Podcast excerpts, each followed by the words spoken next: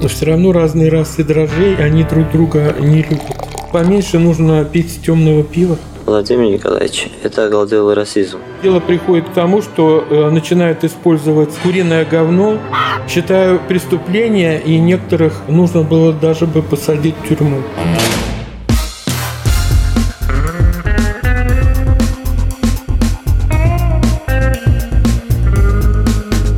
Два пива, пожалуйста. Всем привет, я Олег Короткий, журналист и домашний пивовар. Вы слушаете подкаст «Два пива, пожалуйста», подкаст о пиве, технологиях его производства и культуре его потребления. Если вам нет 18, то у меня для вас плохие новости. Этот подкаст не для вас, поэтому срочно выключайте. Два пива, пожалуйста. В этом сезоне у подкаста есть спонсор, компания Zip Service. Эта компания импортирует в Россию сырье для пивоварения. И совсем недавно, кстати, закупился на их сайте zip24ru отличным хмелем. Очень мне лично нравится Galaxy и Matueka. А герой этого выпуска Василий Иванович Медведев, главный а, уже не главный? Нет, я не главный. Технолог московской пивоварни Велка Морава и гуру чешских лагеров. Уж этого не будете отрицать? Ну, Мы находимся, собственно, на пивоварне. Здесь стол Василия Ивановича, ноутбук Василия Ивановича, стул Василия Ивановича, кружки в шкафу Василия Ивановича. Что еще здесь? Разные тарелки э, на стенах. Диплом единственный, предупредил Василий Иванович сразу же. Бронзовая медаль какого-то важного конкурса, но... да, на Будвайзере. Об этом сейчас поговорим поподробнее. Вот не зря я, кстати, заговорил про Galaxy и Motueku. Если вы, э, дорогие слушатели, знаете их историю, то первый — это австралийский потомок немецкого Перле, а второй — это новозеландский потомок маравского Жатецкого, если я ничего не путаю. Не путаю, Василий Иванович? Нет, не путай. Вот. Потомки превзошли предков, как вы думаете? Да, с помощью генной инженерии превзошли. То есть это генно-модифицированный продукт? Да. То есть вы признаете, Я что... удивил вас, что ли, или чё? Не пойму нет, нет, я. вы просто отвернулись от микрофона, и мы не услышали ваш Я ответ. повернулся к таблице хмелей Да. всех. Вот она у меня передо мной висит. Я вижу. И я попытался посмотреть. Проверяете за мной, да? Да, Хорошо, это правильно. У вас по-прежнему в вашем личном рейтинге Жатецкий на первом месте? на Или первом месте Жатецкий. ничто его оттуда не сдвинет? Нет, наверное, Жатецкий все-таки. А Халертау какой? Традиционный? Кристельшпельтер, Тетнанг мне нравится, Тетнанг. Херсбрукер мне нравится. Ага. Я признаю хмели, открою вам, может быть, не знаю, какой-то секрет пивоварский. Признаю больше всего хмели с горечью до десятки. Но у Galaxy нет никаких шансов вам понравится, там 14-16. Таких хмели не люблю, не пользуюсь. Стараюсь не пользоваться, лично я. Василий Иванович, а скажите, вот у наших чувашских селекционеров, хмелеводов есть хоть малейший шанс приблизиться к вашему личному идеалу? Или у нас всегда будет такая трава, типа дикий хмель с Не получает большого распространения почему-то э, букет чувашей. Только для местных пивоваров. Я не знаю, с чем это связано. Мы не пробовали использовать его, э, чувашский хмель. Широкого распространения все равно же не получает это. Только местные пивовары. Ну а с точки зрения качества, это именно от этого? Или это просто маркетинг плохой? Мне кажется, имеет значение наши природные условия. Все-таки холодно для того, чтобы выращивать какие-то жатецкие сорта. Хотя в средние века воровали наши купцы, возили. Уже тогда были запреты чешского короля о вывозе, и таможня уже тогда была о вывозе саженцев. Их воровали купцы, и сейчас потомки у всех на дачах растут. Я вижу длинненькие шишечки хмелевые. Предки были жатецкие. По качеству они нас, пивоваров, не устроили бы. Хмель – это очень тонкий ингредиент, от которого э, много зависит э, в пиве. И это так же, как сорта винограда в виноделии, зависит от того, на какой почве растут, какое там солнышко, какая высота над уровнем моря. Также и хмель. Ведь хмель э, – это не просто это горечь, а это горечь, она может быть сильная, но она может быть навязчивая, хинная, труднопроходящая или, как сказать, грубая неприятная. А горечь может быть тоже очень сильная, но она не чувствуется такой сильной. Там, допустим, в единицах измерения большая цифра, да, вот сильная горечь, но она не чувствуется из-за того, что хмель мягкий, приятный, ну, как сказать, даже еще не знаю, какие слова применить. Ну, то есть хмель хмелю рознь. Поэтому я не признаю хмели с горечью больше десятки. Они, как правило, могут сильную горечь давать, но это горечь неприятная. Не знаю, понимаете вы меня, о чем я Ну, говорю? наверное, наверное. А как вам российский солод? Российский солод ни разу не использовали. Ни разу. Ни разу за 12 лет, ни разу. Всегда пользуемся импортными э, сортами солода. А что будет с Велкомаравой, если импорт прикроется и не будет больше импортного солода? Ну вот вдруг. Ну, Все, пивоварня закроется. Хотя э, на деле реально э, нет э, к этому пока предпосылок никаких. По крайней мере, вы понимаете, что вы сможете найти какую-то замену и из российского солода делать пиво? Или вы скажете, может, «А я больше не Ну, хочу тогда, этим попробуем. заниматься? Попробуйте. Да, Попытка не пытка. да. Ну, из какого начнете края искать-то? С севера, с юга, с запада, с востока? По солоду вы России. Ну да, я не знаю, там суфле, курский солод, еще что-то. Ну, суфле. Ну, суфле. Ну, то есть вы все-таки что-то читали и верите в то, что можно сварить из этого пива. Не ставите Да, крест. попробовал бы. Ага.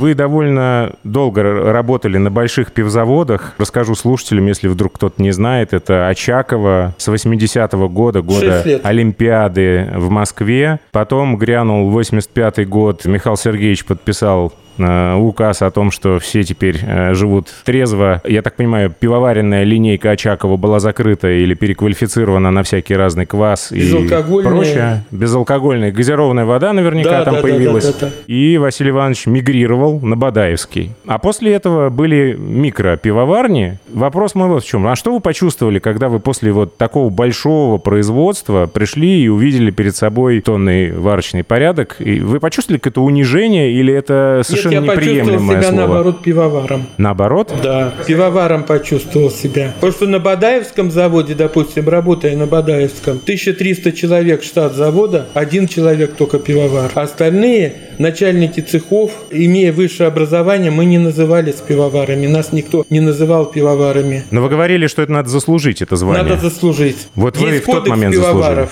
И надо подходить по этому кодексу для пивовара, чтобы тебя на- назвали пивоваром. А слово «варщик» для вас обидное? Нет, не обидно. Хорошее слово, я его признаю. А что сложнее сварить, 55 тонн или одну тонну? Одинаково сложно. А вы не скучаете по старому советскому пиву? Есть вот такая категория ностальгирующих, которые говорят, вот в советское время было такое пиво восхитительное. Нет. Не согласны Нет, с этим? я не согласен и не скучаю. У меня даже в мыслях что-то такого не было. А вы помните вообще, каким оно было? Ну, помню. Ну, вам нравилось? Мне нравилось. Какое вам нравилось? Свое Батаевское. Ну, оно же было не просто свое Бадаевское, там было что-то там типа название какое-то. Ну, ячменный колос, допустим, много варили, да, ячменного колоса или с пшеницей Русь варили, или там последние разработки, при мне это были, я участвовал в разработках Кутузовского, Драгомиловского, Бадаевского, фирменного. А откуда был тогда солод? Какой хмель использовали в то Солод у время? нас свой был, у нас своя солодовня на Бадаевском заводе была. Мы закупали ячмень и делали свой солод, свои солода. Но раньше ведь так было везде, сплошь и рядом, и это считалось частью работы пивовара приготовить солод для пива, правильно? У нас э, солодовенное большое производство было. Элеватор громадный на Бадаевском заводе. Ну а вы сейчас как считаете, э, солод приготовить ведь может не каждый из тех, кто работает с пивом? Это отдельное производство, тоже сложнейшее производство, э, как и пивоварение. И считалось, что неправильно солодовня при пивзаводе, потому что это совершенно разные производства. А какие использовали дрожжи в советское время? Можно ли их где-то сейчас найти? Дрожжи, ну, Бадаевский завод работал на 776 расе. Эти дрожжи нам давал институт э, на Рассалима, Рассалима, дом 7, научно-исследовательский институт э, продуктов брожения. И у них коллекция дрожжей была, банк дрожжей, коллекция дрожжей. И нам давал этот институт. Вот сколько я работал на протяжении всего времени, 10 лет, мы использовали 776 расу. А пиво по ГОСТу, оно хуже, чем пиво не по ГОСТу? Как вообще вы относитесь к ГОСТам и к стандартизации той Я советской? хорошо отношусь к ГОСТу. Используете что-нибудь из Я тех хорошо документов? отношусь к тому, что ограничения должны быть у пивоваров в том числе. И ГОСТовские ограничения ну, должны быть в использовании каких-то материалов в пивоварении. Нельзя давать полную свободу. Дело приходит к тому, что э, начинают использовать куриное говно, урину использовали. Мы читали в интернете в Голландии использовали урину. Или один э, какой-то э, нувориш выращивал какую-то расу дрожжей в грязной немытой бороде и э, сбраживал потом пиво этой расы дрожжей и писал на этикетках об этом, рекламировал это. Я не против несоложенки, допустим, не против риса, не против несоложенного ячменя, но э, э, в чем-то должны быть какие-то, наверное, рамки, я так считаю. Ну, томатные гозы – это пиво, по-вашему? Не знаю, трудно сказать. Считаю, что, ну, наверное, нет. Тот грохот, который вы слышите, возможно, фоном, это происходит сейчас выгрузка дробины из э, фильтрчана. А что варили сегодня? Золотой ярлык. Потрясающе, кстати, пиво. Вчера тоже я продегустировал бутылочку. У меня подготовка вся сводится к тому, что я иду и покупаю продукцию той пивоварни, на которую еду. И, честно говоря, во-первых, я покупал велкомараву в баре, где всякие разные бергики э, в клетчатых рубашках с бородами смотрят футбол и попивают всякие свои хейзи, смузи и черт знает что. На меня, человека, который пришел покупать лагерь в стеклянной бутылке, посмотрели как на идиота, но пиво продали. Я прихожу домой, изучаю этикетку и понимаю, что дата, ну, срок годности, он давно вышел. Больше полугода или год даже. Ну, разочарования никакого не было. Я думаю, нет, надо открыть, посмотреть, что там. Это было пиво под названием... Подождите-ка, сейчас Золото. Маккенны. Да, золото Макены. Пиво-то было восхитительным, просто восхитительным. На следующий день я пошел еще раз туда, забрал оставшиеся две бутылки и попросил еще всю линейку, все, что там у них было. Как так получается, что, во-первых, срок годности вышел, пиво прекрасное, а во-вторых, э, что там вообще ваше пиво делает в этих местах, где люди заказывают странное, охмеленное, вы вообще не соответствуете тому ассортименту, который там есть, и это удивительно. К торговле э, не имею никакого отношения. У нас торговый отдел, начальник торгового отдела, 10 менеджеров менеджеров. Поэтому вообще не представляю, куда его продают, где оно находится. Даже не интересуетесь? Вообще нет. Ладно, а как получается так, что пиво э, срок годности истек, а пиво прекрасное? Это то, что частенько, наверное, делаем, соблюдение чистоты. Идеальной чистоты. Руки моете. Идеально э, стерильности, или как сказать. Сейчас была экскурсия, Василий Иванович выдал мне бахилы. Потому что работаем с микробиологами, и все под контролем микробиологов. Ага. Микробиологический контроль. Потому что мы и на экспорт пиво отправляли, и возили за границу, участвовали в фестивалях разных э, за границей, э, в Барселоне, в Цюрихе. В Барселоне, кстати, четыре раза, четыре года мы участвовали. Зная, что пиво наше будет за границей, оно должно под очень строгим контролем быть. А мы так относимся ко всему пиву. То, что все пиво как вот делается, оно все под таким строгим контролем. Вы учились в Алмате. Технологическом институте пищевой промышленности. По Да. специальности технология бродильных производств. Да, верно. А какими книгами о пивоварении тех времен вы до сих пор пользуетесь? И на что обратили внимание, что понравилось из новой волны, когда в нашу страну хлынула новая переводная литература с Запада? Какие у вас книжки на полке, которыми вы пользуетесь? Я не знаю, ну там Мальцев, например. э, Безумно люблю Мальцев. Да Прям вот в точку попал. Ага. Мальцев это номер раз для меня книжка. Хотя она не переиздавалась с советских времен. Она не Мальцев. переиздавалась, это да, правда. и Мальцев сам работал в Киеве, в Киевском институте. Безумно ее люблю. Пивоварение Лхотский главачек люблю, чешская. Книжка. Люблю дрожжи в пивоварении Валерии Сергеевны Исаевой. Верблянская Исаева. Потом, что мне еще нравится? Это все вот старые книги. Анри Ру- Рулё, справочник пивовара французский. Ага. Люблю такой толстый, знаете, да? Потом, что еще? Э, Бачурин. Наверное, Бачурин, что ли? Бачурина технология, э, оборудование, технология, что ли, книжка. У меня есть эти все книжки, он там внизу шкафу. А кунцы не любите, вы мне Кунцы сказали? нет, не Почему люблю. не любите кунцы? Не знаю, потому что э, считаю слишком э, навороченный, слишком, ну как сказать, сложный, много лишнего. Мое мнение такое. Трудный для восприятия. Не советую, не рекомендую никому. Я знаю, что Катунин очень любит эту книжку. Юра Катунин, он прям в восторге. Фотографировался с э, Кунцем, он приезжал сюда, ездил э, везде, э, значит, рекламировал эту книжку свою, сам Кунца. Его уже нет в живых, я уже не успею взять у него интервью, к сожалению. Да, но некоторые даже хвастались знакомством с ним и фотографировались. Илья Ройтенберг, например. Скажите, пожалуйста, э, вот ваш трансфер с Очакова на Бадаевский происходил из-за этого самого пресловутого закона 85 года. А как вот вы думаете, можно ли запретом решить проблему алкоголизма? И вот вообще я читал, что вам отец давал попробовать пиво в детстве. Да. Сколько лет вам было тогда? И вообще правильно он поступал, что ребенку давал пиво? Интересный вопрос вообще. Но я нисколько об этом не жалею. Но вы маленьким посетителям здесь тоже наливаете во время экскурсии или говорите все-таки нет? Нет, здесь Ну, не бывает маленьких. Не бывает. Вот вообще за 12 лет не помню, чтобы кто-то ребенок тут был, приходил со, со взрослыми.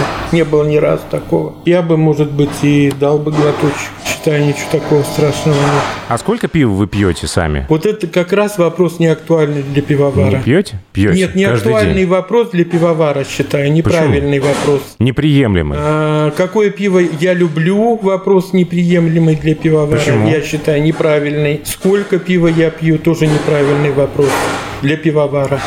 Но вы же не пивовар, вы технолог. Отвечайте.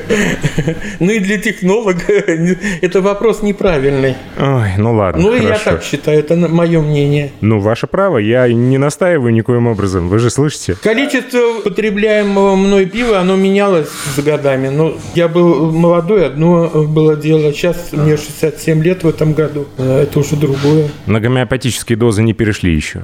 Так что пригубите. Нет. Нет. Ну и слава богу. Значит, здоровье Ну, позволяет. кстати, считается, чем человек становится старше, тем полезнее пиво пить в объеме. Мгм. Потому что стареющий организм теряет вещества, разрушается организм, а пиво компенсирует. Слушайте, я тут читал, что люди, которые регулярно употребляют пиво и ковидом-то не болеют, а вас вот угораздило в прошлом году, насколько я знаю. Очень тяжело. Я переболел очень сильно. Обоняние потеряли? Вкус? На год потерял обоняние. Я был на ИВЛ в реанимации. 80% поражения легких у меня было. Кошмар. Как же я рад, что вы сидите сейчас напротив меня. Месяц в госпитале я пролетал. Месяц в госпитале. Жуть. Ну ладно. Вы чуть ли не первый начали варить крафтовый лагер. Так это? Наверное, так. А что такое крафт? Потому что Объясните крафт нам это, бестолково. э, вот я хотел сказать, что крафт это никто точного не дал определения крафту, я считаю. Никто. Ни американцы, ни европейцы, ни мы, ни... Это такое размытое понятие, такое крафт. Может быть, Жигули барный это тоже крафт, Матищинский, к примеру. Почему, если я считаю это крафт, а кто меня спорит, что это не крафт?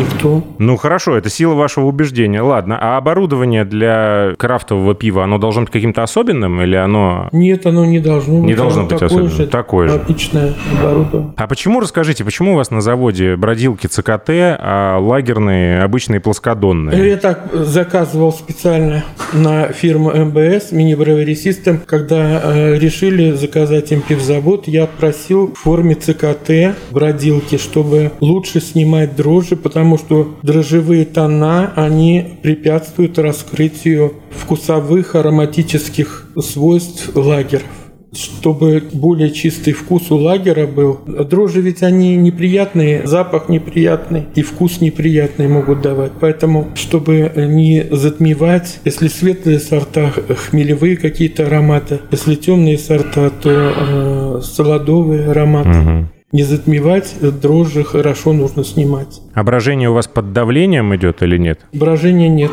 А почему-то не открытое брожение? В смысле не открытое... Не открытые танки. У Ну, нас считается, что танки это э, классика. с возможностью герметизации Ага. для того, чтобы, э, если места нет в лагерном танке, чтобы мы могли превратить эту емкость под давление, ее поставить, превратить ее в лагерную как бы емкость. Она универсальная. В очереди она будет стоять, пока не освободится лагерный танк, потом мы все равно перекачаем в лагерный. Мгм. Понятно, да? Да. Там два выхода из э, емкости в форме ЦКТ, там два выхода там снизу, дрожжам выход и выше выход э, пиву. А как вы делаете сухое охмеление? Расскажите, пожалуйста. Кстати, сухое охмеление, оно не получает до сих пор широкого распространения из-за того, что много проблем до сих пор нерешенных с сухим охмелением. Нерешенных проблем, поэтому э, раньше тоже были попытки э, использовать сухое охмеление. И даже на Бадаевском заводе, я помню, были такие попытки. Но это всегда приводило к разочарованию и, э, как сказать, с одной стороны, да, мы можем получить какие-то дополнительные ароматы, которые мы не можем получить во время э, варки с хмелем. Но с другой стороны, инфицирование пива это неизбежно инфицирование спорообразующей бактерии, споры, которые появляются в пиве, и это все тоже же имеет значение для стерильности. Поэтому до сих пор не решена проблема с инфицированием э, во время сухого охмеления. Мы разными способами пытались и использовать спиртом обрабатывали хмель и облучали хмель. И все равно в результате наблюдаем при микроскопировании ну, осемененность пива, Мгм. что недопустимо по санитарным нормам и правилам.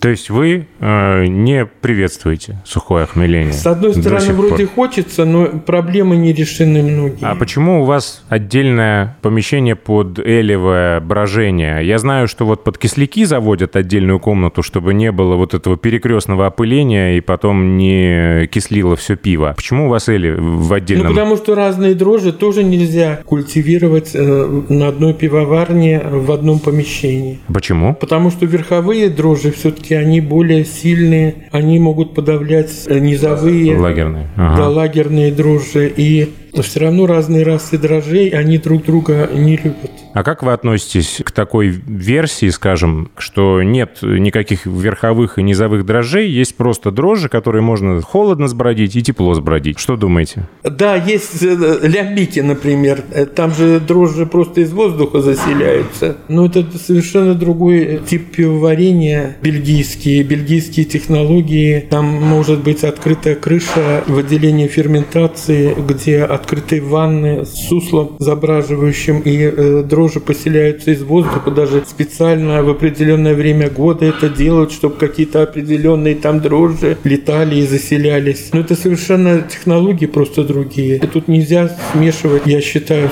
с классическим лагерным пивоварением чешского типа или, или немецкого. Лямбики, допустим, их же потом э, это, это пиво могут бочки в дубовые, и в, и в этих дубовых бочках год, два, три, допустим, чтобы оно созревало и какие-то, чтобы получить результаты. Но это совершенно другое пивоварение, это же все разное.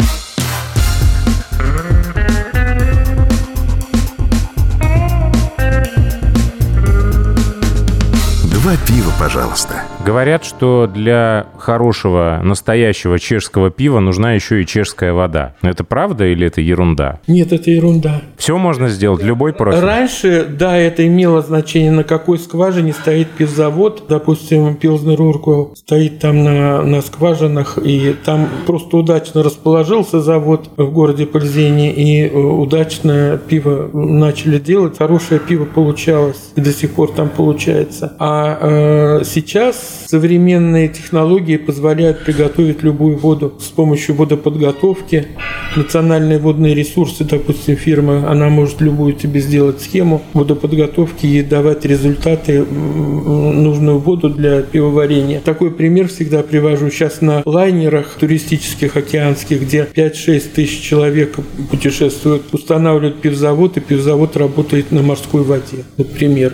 Ну, там опреснитель наверняка. Пивоварня стоит на лайнере на этом, на, Не ну, на естественно. же, ну, понятно. естественно, Ага. да. И воду готовят, идет вода морская через водоподготовку. А то, что дрожжи постоянно болтает... А, там компенсатор Там специально, качки. Точно. да, там оборудование, соответственно, там в одном все находится. И сусловарочный, и емкости лагерные, там бродильные, все в одном положении. Побывать бы на такой пивоварне интересно жутко. А скажите, а можно ли в домашних условиях сварить крутой лагерь? Или это утопия? Но если очень, наверное, постараться, я не знаю. Но вообще считается, что нельзя. Может только специалист, это раз. И условия дома создать очень трудно. Невозможно создать такие условия, потому что комфортная температура для лагера при брожении это 10 градусов, для созревания это 2 градуса и ниже. Удержать такую температуру невозможно. А ведь э, температура для лагера имеет значение, если комфортная 2 градуса, 3 градуса, она уже недопустима. Потому что 3 это математически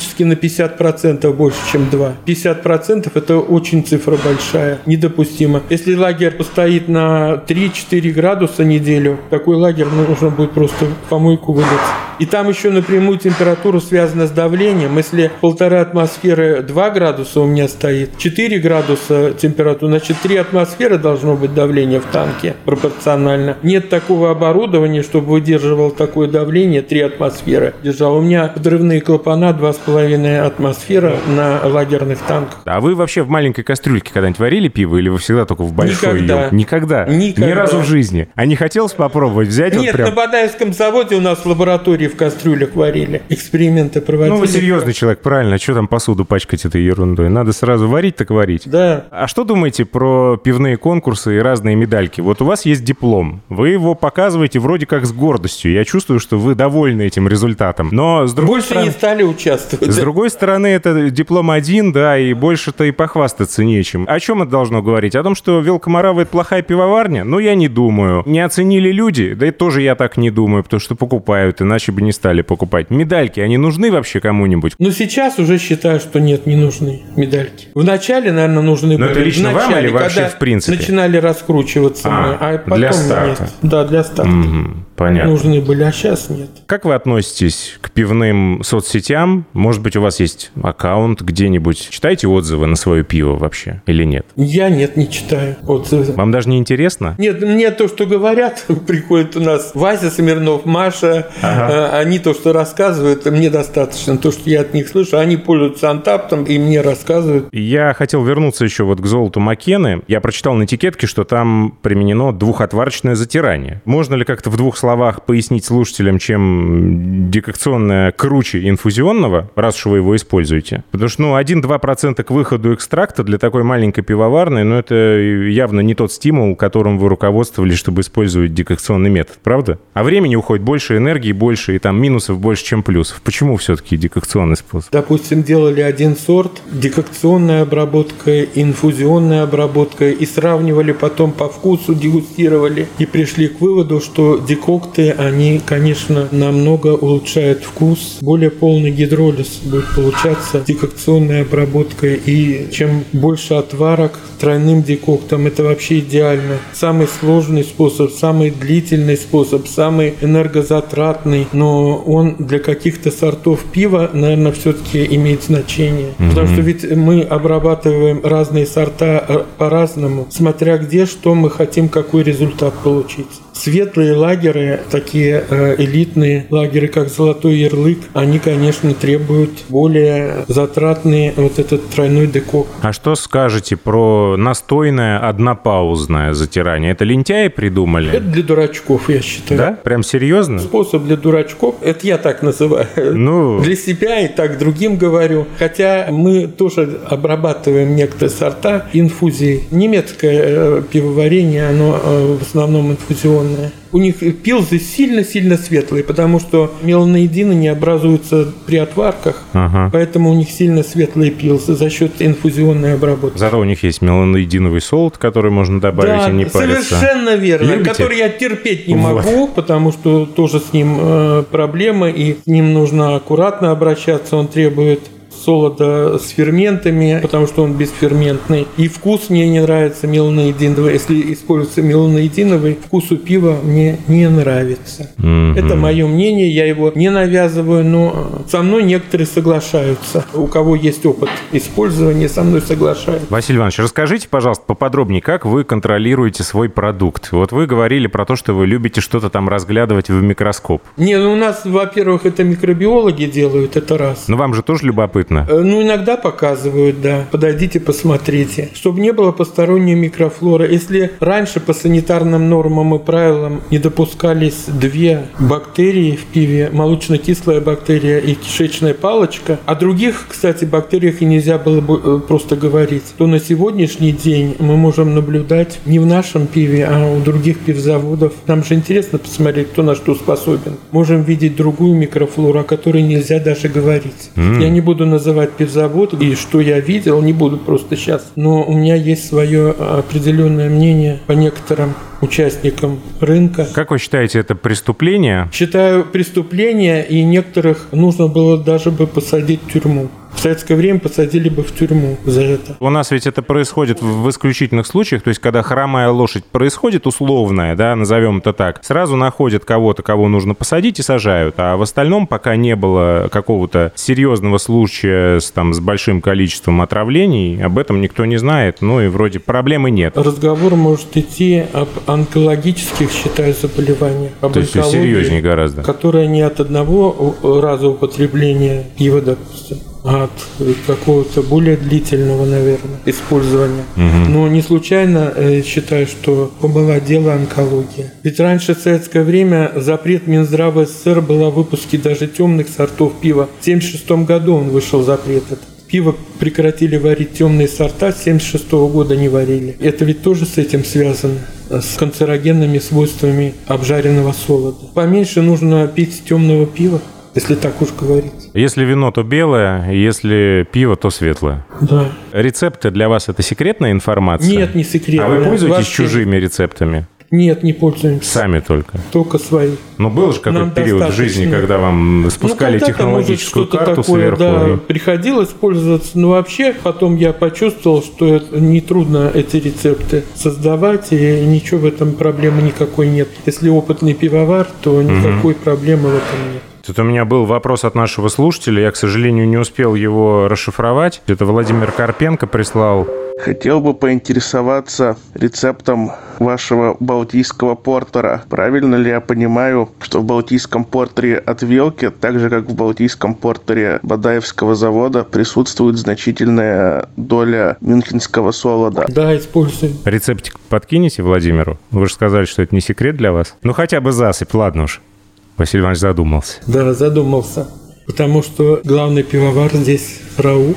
И его рецепт у нас балтийского портера. Не уполномочен Василий Иванович Нет, не уполномочен, честно вот. скажу. Вот как жалко, Владимир. Видите, ваша надежда разбилась, а... Это что касается именно портера балтийского. ДМБ он назывался, а потом переименовали его. Даже не скажу, как он сейчас называется на последнее время. Какое-то иностранное слово. Владимир нам прислал тут еще много вопросов, но я, наверное, еще один дам послушать. Ну, что, ну, реально, там используется. Да, на все вопросы довольно сложно ответить. Кроме того, там мед используется еще каштановый э, кавказский горький мед в рецептуре нашего портера балтийского. Вообще, кстати, я опубликовал традиционный пост о том, что я еду на встречу с вами и призывал слушателей задавать вопросы. Да. И очень многие написали Вопросов нет. Передавай, пожалуйста, Василию Ивановичу большое человеческое спасибо за вкусное пиво и все такое Мне в этом духе. Приятно. Короче говоря, Василий я Иванович, ждал какого-то вы... подвоха, нет, но вот такого не вообще не ждал. Вообще, я так рад это слышать. Мне приятно.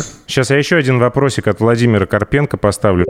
Есть ли у вас архивы Бадаевского завода и не планируете ли вы их опубликовать, например, через Павла Егорова или кого-то другого? Владимир Карпенко вас всячески пытается натолкнуть на мысль о том, что э, вы являетесь носителем сакральной пивоваренной информации, которой нужно делиться. Угу. Сначала рецепт спросил, потом спросил про архивы. Что касается Бадаевского завода, да, с удовольствием. Все, что знаю, рассказываю с Павлом Егоровым, общаюсь, его очень ценю. И информацию, то, что он выдает, задает, и ему стараюсь что-то подкидывать, и с ним общаюсь. Ему все рассказываю. Интервью, кстати, давал, э, в Ютубе есть мои интервью по Бадаевскому заводу, по-моему, два. Про ГОСТы мы поговорили, а как вы относитесь к немецкому закону о чистоте пива? Хорошо отношусь. Но вы, я смотрю, я за любую дисциплину. Да, в вы... какой-то степени я, наверное, сторонник, потому что этот э, закон имел большое влияние на советский ГОСТ пивной. Но вы же знаете, да, что там нет слова «солод» совсем. Там есть э, «герстен», то есть нет, ячмень. но э, этому э, закону больше 500 лет уже. Поэтому, что с него взять? А, нет, в ну что смысле? сравнивать. Но в основном я за этот закон. Mm-hmm. Я уже говорил про ограничения и в 2016 году 500 лет отмечали, в 2016 году. Да, 15-16, закон 15-16. Все гениальное просто вы говорили, да. В чем секрет популярности томатного ГОЗа, мы не знаем с вами. Нет. Я тоже не понимаю. А почему сейчас мало кому удается продать хороший лагерь дороже посредственного Эля? Ну почему вот народ так относится к этому? Вы не можете предположить хотя бы? То есть кажется, что типа простое пиво его проще сделать, что ли? В этом смысл? Ну вот вообще к цене не имею никакого я ну, не почему? торговый отдел, я к цене не, я не понимаю, что вы, но ну, вы же, вы же можете себе то, позволить. двумя руками, чтобы подешевле пиво продавать. Чтобы люди могли позволять себе пить вкусное пиво и, не, и недорого покупать. И вот я за это. Про любимые сорта вы мне тоже запретили вас спрашивать. И чем закусывать любите, тоже не спрашивать, да, наверняка? Любимые сорта, любимые сорты. Э, я уже сто раз это говорил в интервью. Пилзнер Урку. Вот серебряная тарелка. А, а закусывать чем? Сосисочкой? Вепрево колено? Что там у них? Нет. Нет. Ну, кстати, если про рульки говорить, я вот был в Петербурге в ресторане «Старгород», и там потрясающая рулька. Это же тоже чешское пиво. Ну и да. там, кстати, ваша красная мне очень сильно напомнила э, Калинкин кабинетная, которую они там возродили из какого-то мохнатого рецепта. Мне про него Галина Калеровская рассказывала. И, кстати, если вы не слушали подкаст, дорогие друзья, то послушайте. Он в том сезоне, и он очень интересный. Вот. Чем еще закусить? Нет, ну у всех вкусы же разные. Я, например, ничем не люблю закусывать. Пиво просто пить. А у всех вкусы разные. Кто-то может быть какие-то сухари или там какие-то сушки, А вот раньше, да, сушку давали, или э, соленые сушки. была мода кальмарами всякими или На анчоусами, или дегустации вот на Бадаевском у нас на стол всегда э, жареные сухарики с подсолнечным маслом клали и сушки соленые на столе всегда лежали в дегустационном зале. Василий Иванович, как вы относитесь к пластиковым бутылкам и Хорошо кегам, а отношусь. к алюминиевым банкам? Тоже хорошо? К алюминиуму тоже хорошо отношусь. А немцы вот продолжают бутылки сдавать, многоразовые. А многоразовые бутылки для России... В разных случаях все по-разному. Если тебе нести тяжело, то, конечно, лучше алюминиевую, может быть, банку или пластиковую бутылку, чем стеклянную бутылку, она тяжелая. Ну, в разных случаях все же по-разному. Ну, люблю, мне нравятся пластиковые бутылки, я не против. Я вот такой совсем вам, наверное, странный Ага. вопрос задам. Какие три изобретения в области пивоварения за последние сто лет вы считаете главными? Три изобретения. Да, вот без чего современного пива Мгм. в его теперешнем состоянии просто не было бы, по вашему мнению? Ну, наверное, емкости, которые могут под давлением работать на, на лагерные танки, это раз. Водоподготовка, это два. И, наверное, ну, алюминиевая банка, допустим. Принимается. А как вы относитесь к автоматизации процессов? Режим автопилот нажал кнопку и весь день гуляешь? Или Ну, вы не мне интересно работать. В ручном режиме мне нравится и полуавтоматическом. Ну, просто в автоматическом не интересно, когда нет творчества никакого. А то, что сейчас можно через мобильные приложения, например, смотреть, что у тебя происходит в лагерном отделении, какая температура, в доступе. удаленном доступе, вам это нравится история? Это давно уже это используется, насколько я знаю. И... Ну, практически нет, мне это не нравится. Ну, то есть все ручками интереснее. Да. Глазками, ручками, Да, да, да. сам. Есть какая-то работа на пивоварне, которую вы брезгуете делать или Нет. не любите делать? Пожалуй, нет. Все можете сделать? Да, все. И туалет помыть? И туалет помыть, а что такого? У нас, кстати, уборщицы нет, мы все сами убираем, все моем. Унитаз тоже мы моем. Я не знаю, у меня еще, наверное, 500 вопросов, и я бы вас еще неделю, наверное, ими терзал, но я очень сильно надеюсь, что мы с вами встретимся обязательно еще раз и поговорим о чем-нибудь более детально. Для завершения предлагаю такой блиц. Что выберете, провинциальный российский лагерь или домашнее живое нефильтрованное? Провинциальный лагерь. Просроченный жатецкий хмель или свежий подвязный? Просроченный жатецкий. Пластиковая сиська или трехлитровая банка с пивом? Пластиковая сиська. Ну, Кунца или Мальцев я даже спрашивать не буду. Мальцева люблю. Однозначно. Куда пойдете на выходные э, с большей охотой? На пивной фестиваль или на какую-нибудь отраслевую выставку? На отраслевую выставку. Томатного гоза или стаута с печеньками? Что возьмете? Стаут с печеньками. Огромное вам спасибо за ваши ответы. Напомню, что спонсор этого подкаста компания Zip Service. Огромное им спасибо за поддержку, а вам спасибо за внимание и за ваши вопросы. Герой этого выпуска Василий Иванович Медведев. Главный, главный, главный э, на Велкомораве. Я специально не говорю, э, кто он, технолог, не технолог, потому что запись в трудовой книжке не имеет никакого значения. Да не обидится главный технолог, главный пивовар теперешней Велкоморавы на эти мои слова, потому что на самом деле Василий Иванович личность во всех отношениях выдающаяся. Я Олег Короткий. Счастливо. Два пива, пожалуйста. А чем мы сидим без пива? Я даже вас не угостил пивом. А я за рулем, мне же нельзя. Я у вас куплю и поеду дома пить потом.